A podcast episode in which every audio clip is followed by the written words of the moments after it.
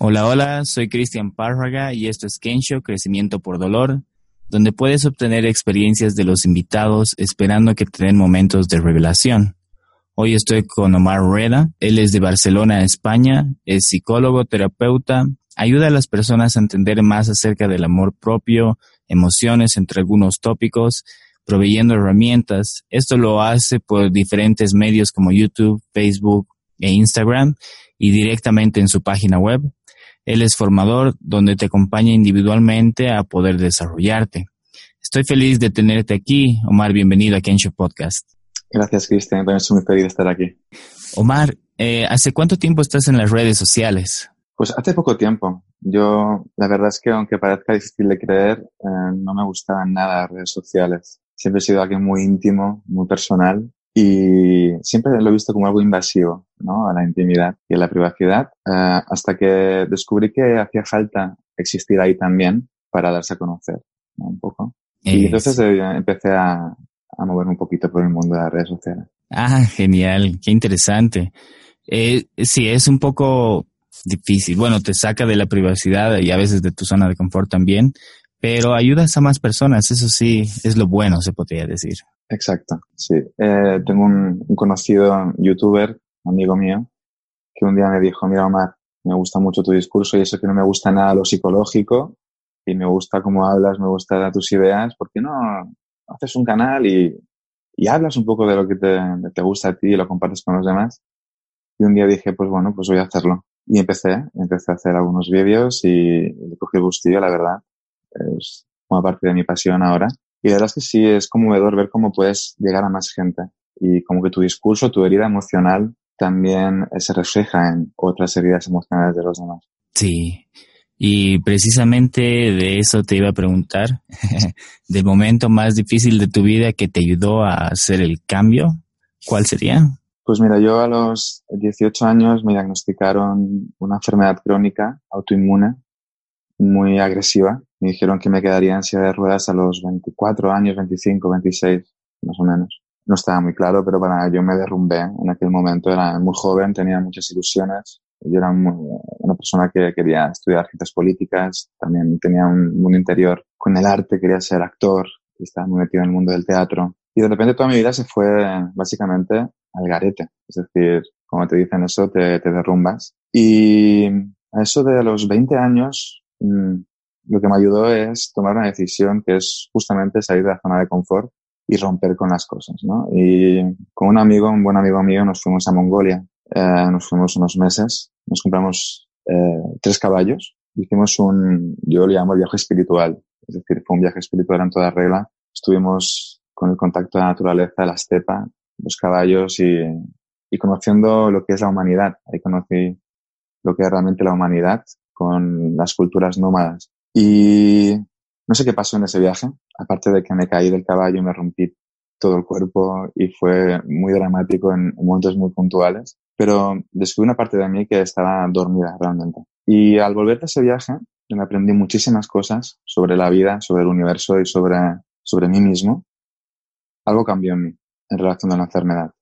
Y ahí pude ir remontando desde el autoconocimiento, desde la aceptación y, y dejándome sorprender cada día por lo que yo podía eh, entregarme a mí mismo. Wow. Y desde entonces empieza tu formación. Bueno, ¿decidiste cambiar ya tu formación a ser psicólogo o...? Bueno, empecé, um, yo tenía mucho interés en trabajar en, en cárceles, en, en, prisiones, y para poder acceder a, a trabajar desde la educación, desde la intervención más socioeducativa, tenía que estudiar una carrera que se llama educador social, educación social. Y entonces me dediqué a estudiar esa carrera para poder entrar. Efectivamente entré, estuve ahí trabajando dos años en prisiones. Eh, incorporé el teatro en prisiones. Mm, la verdad es que combinar pasiones es maravilloso. Entonces me dije, pues voy a aprovechar que hay un teatro en esta prisión y voy a hacer teatro. De repente una actividad donde venían pues cinco o seis internos pasó a ser una de las actividades más, más potentes y habían 40 internos que querían hacer teatro, expresar, sacar todo su, su mundo interior, sus frustraciones con la vida, con su, su pasado. Y fue, fue muy enriquecedor para mí. esa experiencia. Mm. De ahí me di cuenta también que desde mi posición, desde mi postura socioeducativa, me quedaba muy corto en, poder entender y comprender la mente humana. Y ahí emprendí de manera autodidacta y también formal estudios sobre psicología, neurociencia y empecé a adquirir conocimiento en ese aspecto. Y bueno, déjame volver un poco a, a tu historia, que me parece genial y bastante enriquecedora para sacar detalles. ¿Qué es lo primero que encontraste o aprendiste acerca de ti y de, de la humanidad, por así decirlo? Lo, que, lo primero que aprendí de mí eh, es que era una persona muy vulnerable, eh, que tenía una sombra muy grande que no quería aceptar, que había colocado en mi interior, en lo, más profundo de mi ser, un montón de condicionantes que no me gustaban de mí, que me daba vergüenza mostrar a los demás y, y que tenía la obligación de, de, irlo sacando y de irlo mirando a los ojos y de ir aceptando esa parte de mí que no me gustaba porque esa parte de mí realmente también era yo y me estaba negando a mí mismo. Y poco a poco pues me fui completando. Era una persona incompleta, sigo siendo una persona incompleta, pero mi objetivo es ir completándome a lo largo de mi vida, lo que me queda de vida, hasta realmente poder decir que ya soy una persona completa, que es aceptar esa parte que no me gusta, que tanto la escuela como la familia, como las personas, la sociedad te ha ido diciendo que no es bueno, que esto no es bueno, que no hagas esto, esta parte de ti agresiva no es buena, o em, la envidia, la, codicia, o todo eso que nos suena a negativo y a maldad, el rencor, hace parte de la humanidad, hace parte de nosotros. Y, y lo, lo interesante es mirar a los ojos esa parte negativa de vulnerabilidad para integrarla y que pueda salir y expresarse de una manera equilibrada y controlada. Porque si no, ¿qué pasa, Cristian? Que cuando llegas a los 50 años, mucha gente le pasa que se quiere divorciar y no sabe por qué. O quiere cambiar de profesión y no sabe por qué. Y porque no han tomado conciencia de esa parte oscura, de esa sombra que no quieren mirar. Y que de alguna manera les envía una señal al cerebro de que no eres completo. Por lo tanto, entramos en una crisis de existencia. Y para no llegar a eso, que también es interesante llegar a eso, pero para llegar de una manera más equilibrada, yo animo a mucha gente, a todo el mundo que hace conmigo terapia, a que mire a los ojos a esa parte incómoda de sí mismos. Y es verdad, ¿no? Como tú dices, es incómodo y la mayoría de la gente intenta evitar hacer eso. Es más, eh, preferiría no hacerlo en toda su vida, ¿no? Exacto. ¿Qué es lo que recomendarías? Eh, ¿Cómo podría uno empezar a hacer eh, eso? poder verse al espejo, poder ver ese lado que no quiere? Claro, aquí hay dos partes. La primera es que hay una parte muy consciente de, de esa sombra y hay una parte muy inconsciente de que no somos ni conscientes de ella y que es la más complicada de sacar. Yo recomiendo hacer una lista, y es muy sencillo, es plasmar eh, por puntos qué partes me da vergüenza mostrar a los demás. Eso es muy sencillo de hacer, es muy claro y le es muy fácil a la gente hacerlo. Y todas esas partes que te da vergüenza mostrar a los demás, preguntarte el por qué. ¿Por qué me da vergüenza mostrarme vulnerable? ¿Por qué me da vergüenza hablarle a esta chica? ¿Por qué me da vergüenza eh, decirle a mi jefe que no estoy de acuerdo con lo que me acaba de decir? ¿Por qué me da vergüenza o sufro eh, si pienso mal de, un familiar, de un padre, de una madre? Todo eso, los porqués después te dan información de ese anclaje, de ese, aspecto que no quieres eh, reconocer en ti o que reniegas de ti. Y después te preguntas, ¿cómo lo puedo sacar de manera equilibrada? Por ejemplo, yo conozco muchas personas que son muy dóciles, que tienen una discusión, un conflicto con alguien y no dicen nada, miran, asientan y, y de alguna manera siento envidia por esas personas muchas veces porque pienso, ¿qué personas más asertivas se toman tan bien las cosas? Pero si tienes confianza con alguno de ellos y le, y le preguntas, ostras, explícame cómo lo haces para gestionar también las emociones y que no salga un, algo agresivo de ti o algo violento o, una palabra de, límite, ¿no? Y, y, muchos de ellos te dicen que realmente lo viven muy mal porque les gustaría sacar eso y no pueden, Y ahí te das cuenta de que es su sombra, que han metido la agresividad en lo más profundo de su ser y no saben sacarla. ¿Qué pasa? Que con esas personas muchas veces lo que ocurre es que cuando llegan a su límite, explotan, un ataque de rabia, en un brote ¿no? potente, descontrolado. Por eso es importante gestionar e integrar esa parte de esa manera, poco a poco. Y una, lista es un, gran ejercicio fácil de hacer, claro, te da mucha información. Una forma fácil de empezar a hacerlo y accesible para todos. Eh, ahora, yendo otra vez un poco tu historia, ¿qué le dirías a una persona, no importa la edad, porque 18 años es bastante joven, y, pero ¿qué le dirías a una persona que igual tiene tal vez no la misma enfermedad eh, diagnosticada, pero le dicen que tiene tal cosa, pero obviamente es, eh, el diagnóstico o la enfermedad ah, le derrumba, digamos, su mundo. ¿Qué le aconsejarías? ¿Qué hubieras querido saber tú o haber hecho para que el cambio sea un poco menos traumático, tal vez?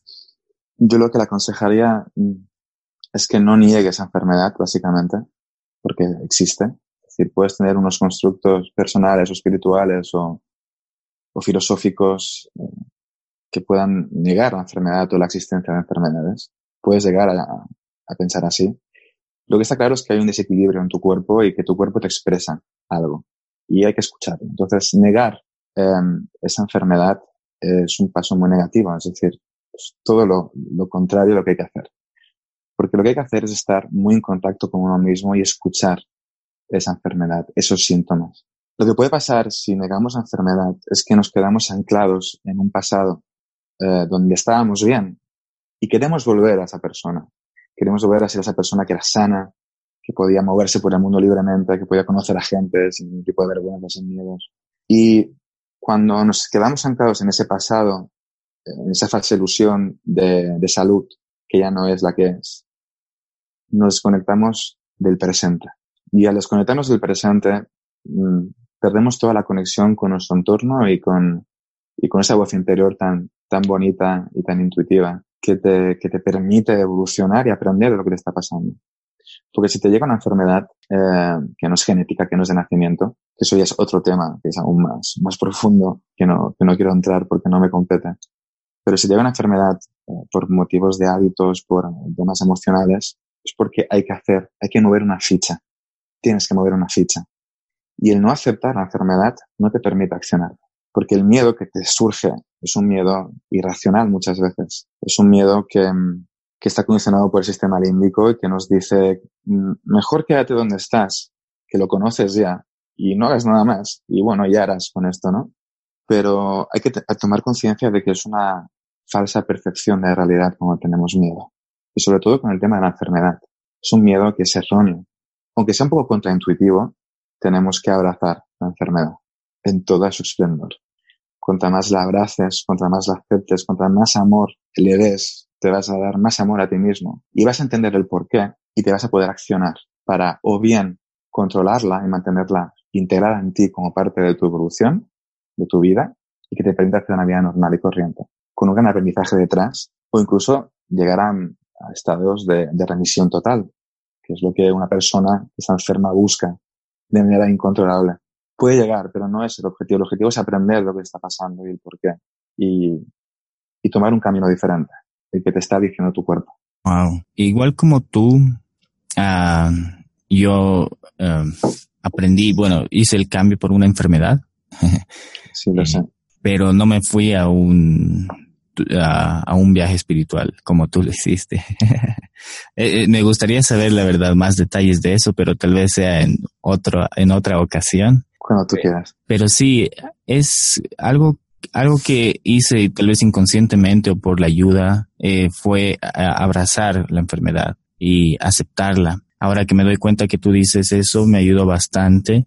Y sí, eh, pero a las personas que le viene el shock lo primero, algunas a veces es el shock, luego el miedo. ¿Cuál sería el primer paso para abrazar la enfermedad o, hacer algo positivo en eso, no? ¿Qué sería lo más fácil? Lo más fácil es mm, no seguir ningún consejo. Eso es la clave. Cuando tienes, estás en shock o tienes, te dicen un, un diagnóstico, ¿no? Lo que primero que haces es buscar un montón de información en internet, buscar a especialistas, gastar miles de euros o dólares en diferentes puntos de vista para ver qué está pasando. Y entras en un caos mental, emocional, a todos los niveles que te, que te genera mucha frustración, impotencia, porque realmente nadie sabe nada. Porque tu cuerpo es único en el mundo y lo que te está pasando a ti es algo único, personal a ti. Y los pasos que tienes que dar, pueden haber ayudas genéricas, pueden haber muchos eh, pasos que puedes dar genéricos, pero es algo personal tuyo. Y entonces ningún consejo te va, te va a ayudar, solamente el tuyo propio, que consigas tú darte a ti mismo. Y es algo tan personal que cuando estás en shock es difícil de ver, obviamente. Uh, y, hace falta también autorizarse a estar en shock el tiempo que uno necesita y reconstruirse de ese shock. Eso es lo primero, hay que autorizarte. Y lo segundo es uh, escucharse y no y, frenar un poco la tendencia a intentar buscar ayuda por todos los medios, porque es cierto que hay médicos muy buenos, pero me, el mejor médico eres tú mismo.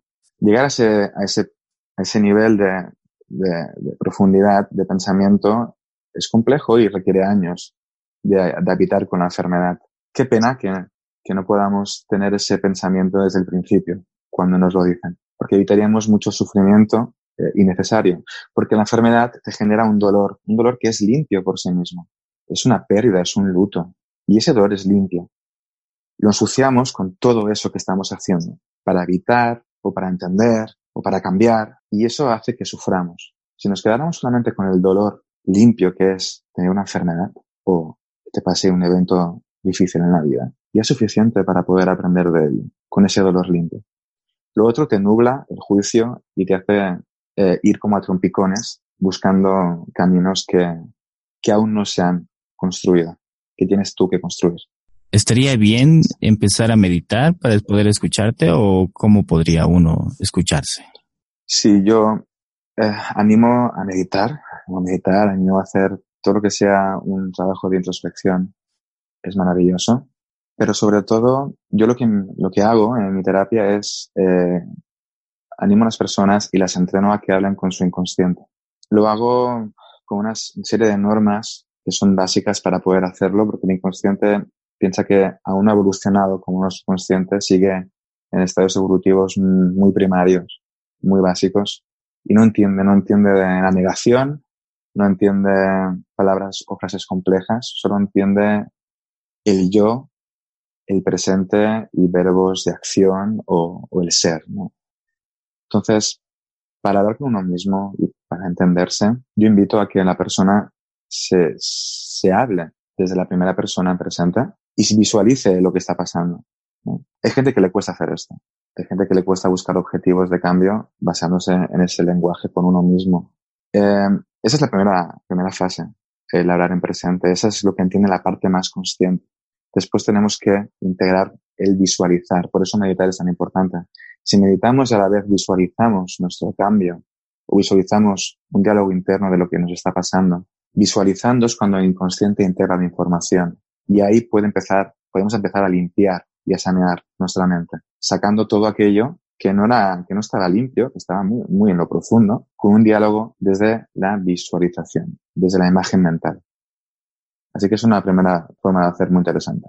Sí, sí, la verdad. Esto se podría decir que es parte de la aceptación, pero también eh, se tendría que aceptar algo más o es aceptación a uno mismo, aceptación a la enfermedad, eh, aceptación a las circunstancias o a, qué podríamos hablar con aceptación? Pero cuando hablamos de aceptación, mucha gente lo, lo relaciona con la resignación. Um, y ahí hay un, un, un error de, del concepto en sí mismo. Aceptar no es nada más que, que integrar y respirar lo que, lo que te sucede. Y eh, tomar decisiones más adecuadas para adaptarme desde una mente flexible, desde una mente que no se basa en la rigidez, sino totalmente no en la flexibilidad.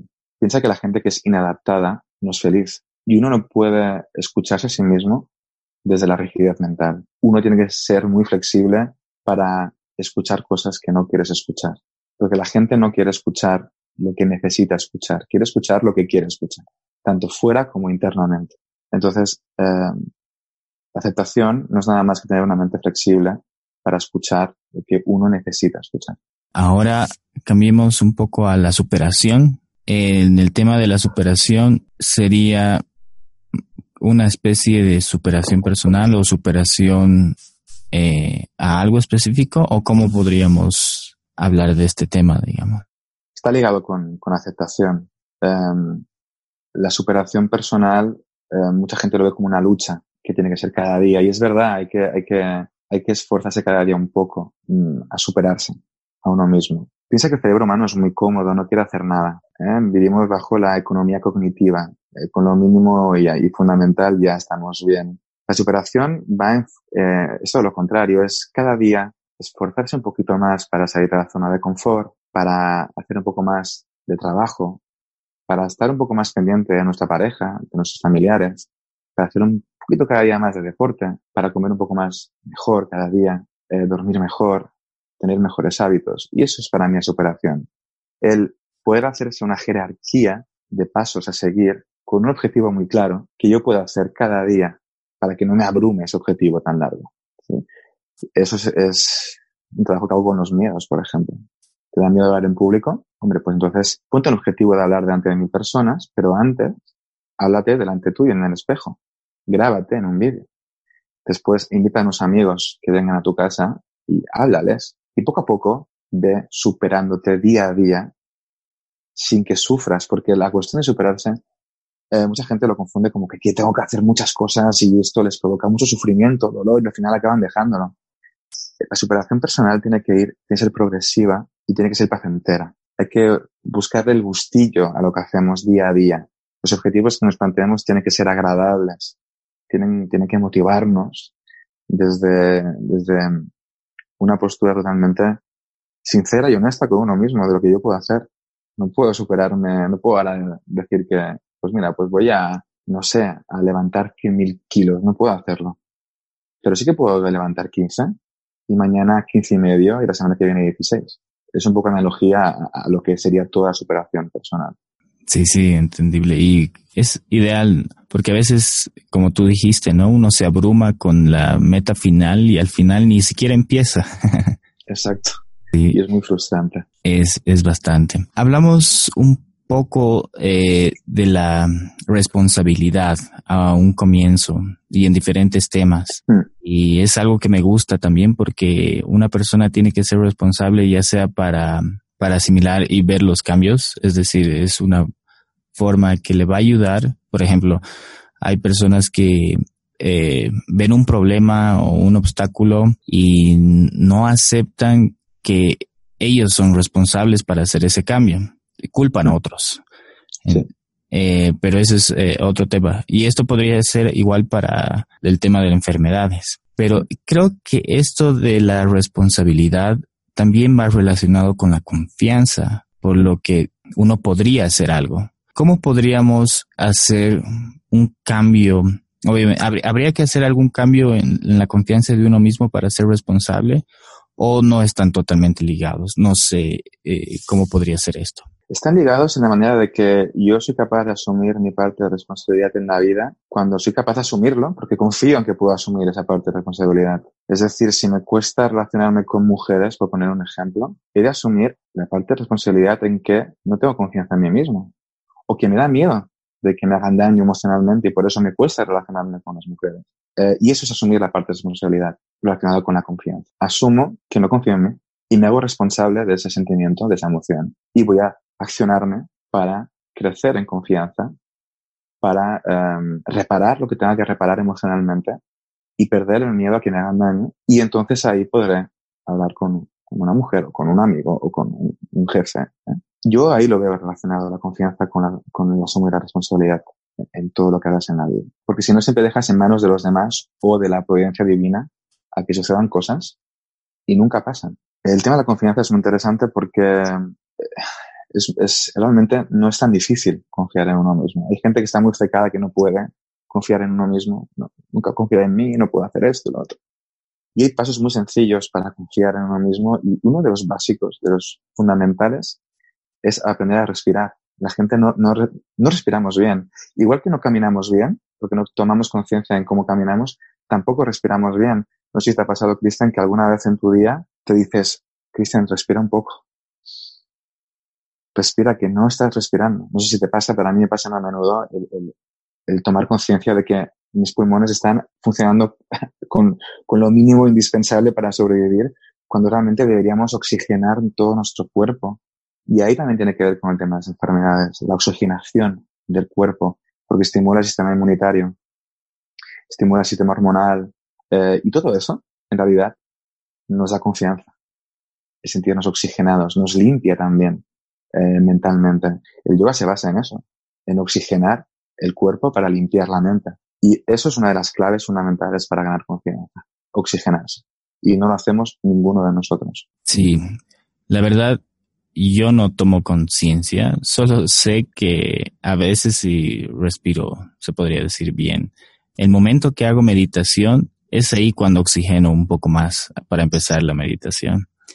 Pero no me viene a ratos, pero es seguro. Algunas veces, como tú dices, hasta caminando cuando tropiezo es porque estoy caminando mal, porque no estoy conscientemente de cómo lo estoy haciendo. Y estoy seguro que pasa lo mismo con la respiración.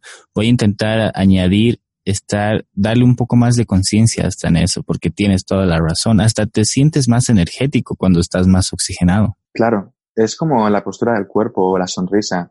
Em, si tú te fijas en un documental de primates y ves al macho, a los machos sumisos, los machos sumisos eh, van con la espalda encorvada, tienen los testículos hacia adentro, eh, los ves, ya los puedes identificar por el lenguaje no verbal. Sin embargo, el macho líder lo ves bien recto, mostrando todo ¿eh? y ampliando bien su caja torácica. ¿eh? Y los seres humanos somos primates y debemos corregir la postura corporal, debemos sonreír.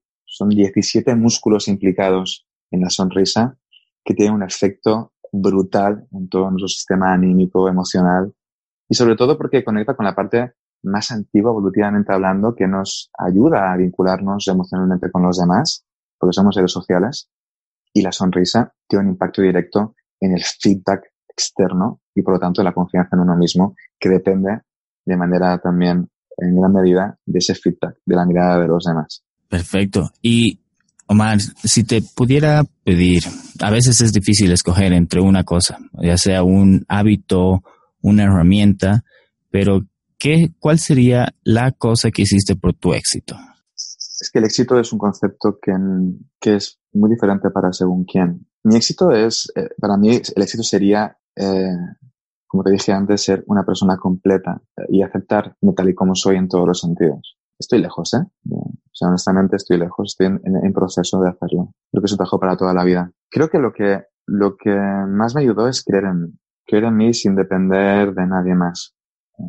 Todo lo que yo me pudiera ofrecer era un regalo. Por lo tanto, empecé a accionarme desde mí mismo Em, superando los miedos, superando mm, muchas señales de alerta que se encendían en mi cerebro de deja de hacer esto, por favor, no te metes, no puedas hacerlo nunca, demasiado para ti. Y empecé a moverme desde el corazón, desde la honestidad, con esa capacidad mía de creer en mí mismo. Y busqué el equilibrio para no tampoco irme demasiado lejos y empezar cosas que no pudiera abarcar. Yo creo que creer en uno mismo, eh, amarse a uno mismo, es el primer, la primer escalón para el éxito personal. La mayoría de las, por así decir, es donde empieza realmente los cambios, porque cuando te amas a ti mismo o crees en ti también, eh, es el momento en el cual puedes dar también más.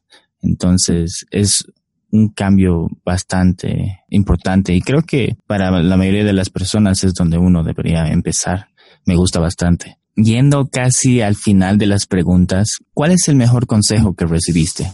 Eh, mira, me acuerdo que te, te, puse uno de estos consejos, pero no es un consejo en realidad, es un concepto. Eh, lo voy a cambiar. Lo voy a cambiar. Porque ese que te dije antes, realmente ya lo he dicho durante la entrevista, el, mejor consejo es no seguir ningún consejo. Ese para mí es el mejor de los consejos. Es, paradójico, pero, pero es así, porque si no, eh, no estamos siendo fieles a, a nosotros mismos. Si seguimos consejos nos pueden dar pistas, nos pueden ayudar a momentos determinados, pero nos aleja un poco de lo que necesitamos a lo mejor, de verdad. Escuchándonos desde el amor propio, desde la autocomprensión, autorrespeto, ahí surgen consejos que suelen ser abstractos muchas veces, suelen ser emociones, suelen ser imágenes que sí que realmente tienen un impacto en nuestra vida, porque no están prefabricadas, no siguen ninguna tendencia, no están dichas en boca de nadie, sino vienen de ti. Y cuando vienen de ti, la transformación se puede llevar a cabo. Así que yo creo que el mejor consejo es no seguir ningún consejo. es un consejo. es, es como tú dices, paradójico, pero es la verdad. A veces uno quiere escuchar y al final no es tal vez lo que uno debería hacer, ¿no? Es un consejo que te lleva a otro lado o otro camino y al final no es tu propio tu camino. cambio, exacto. Exacto, camino.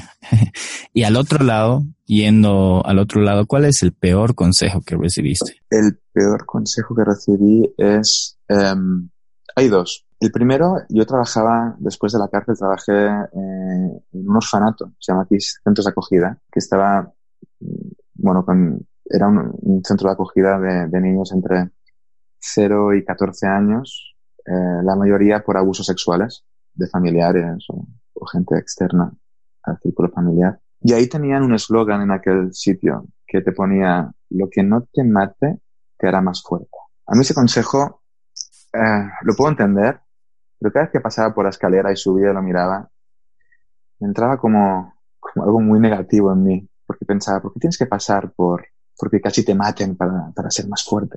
No hace falta tampoco llegar a ese extremo. ¿Qué mensaje estamos dando a los niños? ¿No? Van a llevar siempre una herida, eh, ¿no? De, que han estado a punto de morir y que eso les hace más fuerte, ¿no? La fortaleza eh, surge de ti. Em, evidentemente de todos los eventos que están pasando, pero surge de ti esa fortaleza. Ese es el primer consejo que no, me, no es que sea el peor, pero no me, no me gustó nada. No me gustó nada. El segundo, más vale malo conocido que bueno por conocer. Ese consejo que nos invita a la cautela muchas veces nos deja en la inacción total. Porque de repente se abren delante tuyo dos caminos y tú obviamente vas a elegir el que conoces. No te vas a ir al otro. Porque tu mente, tu sistema límbico te va a decir, no vayas por ahí. Porque pueden haber osos, te pueden robar, puedes caer, te puedes perder. Pero es que a lo mejor ese camino era el bueno. Pero como somos cautelosos, no lo tomamos. Y hay que romper con ese diálogo interno de la cautela muchas veces. Algunas no, pero muchas veces sí. Y yo para esto utilizo una técnica para romper con este consejo de más vale malo conocido que bueno por conocer. Por ejemplo, cuando una mujer o un hombre está en una relación muy tóxica, pero prefieren no cambiar por, por miedo, ¿no? Yo utilizo el 5, 4, 3, 2, 1, go. Y esto también funciona muy bien, mentalmente y también eh, a nivel físico, ¿no? Me digo, venga, más 5, 4, 3, 2, 1, vamos. Y ahí se da ese impulso para romper con, con, la cautela y tomar ese camino que a lo mejor es desconocido, que te da miedo, pero que a lo mejor te sorprende. El, el hecho de ser cauteloso eh, no significa que hay que ir por el lado más fácil, ¿no?